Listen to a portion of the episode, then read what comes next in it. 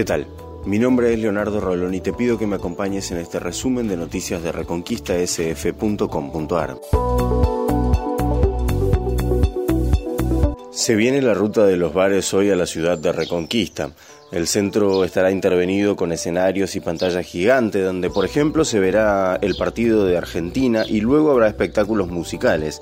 Varias calles del centro se volverán peatonal y los bares podrán extender sus espacios. El evento está enmarcado en las 100 horas por los 100 años de declaración de Ciudad de Reconquista. Avellaneda se prepara para el Chorifest. Se trata de un concurso de choripanes buscando a los mejores cocineros de la región. Habrá dos categorías, el choripán tradicional y el choripán gourmet.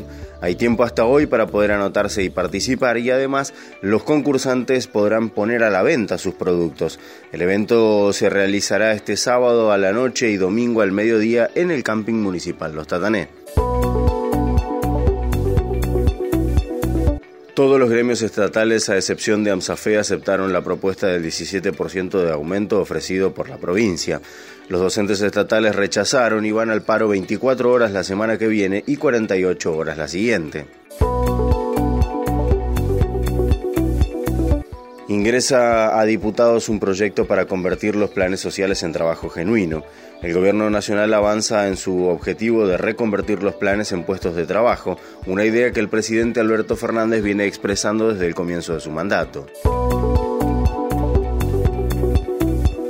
En Jamaica, Nicaragua y Haití solo el 10% de la población está vacunada con las dos dosis.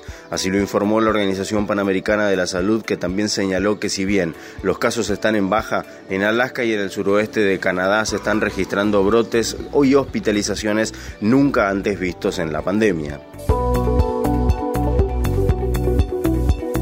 Mañana fresca en Reconquista, las temperaturas estarán entre los 12 y los 24 grados. Durante la jornada de hoy además tendremos cielo mayormente cubierto, pero sin probabilidad de precipitaciones.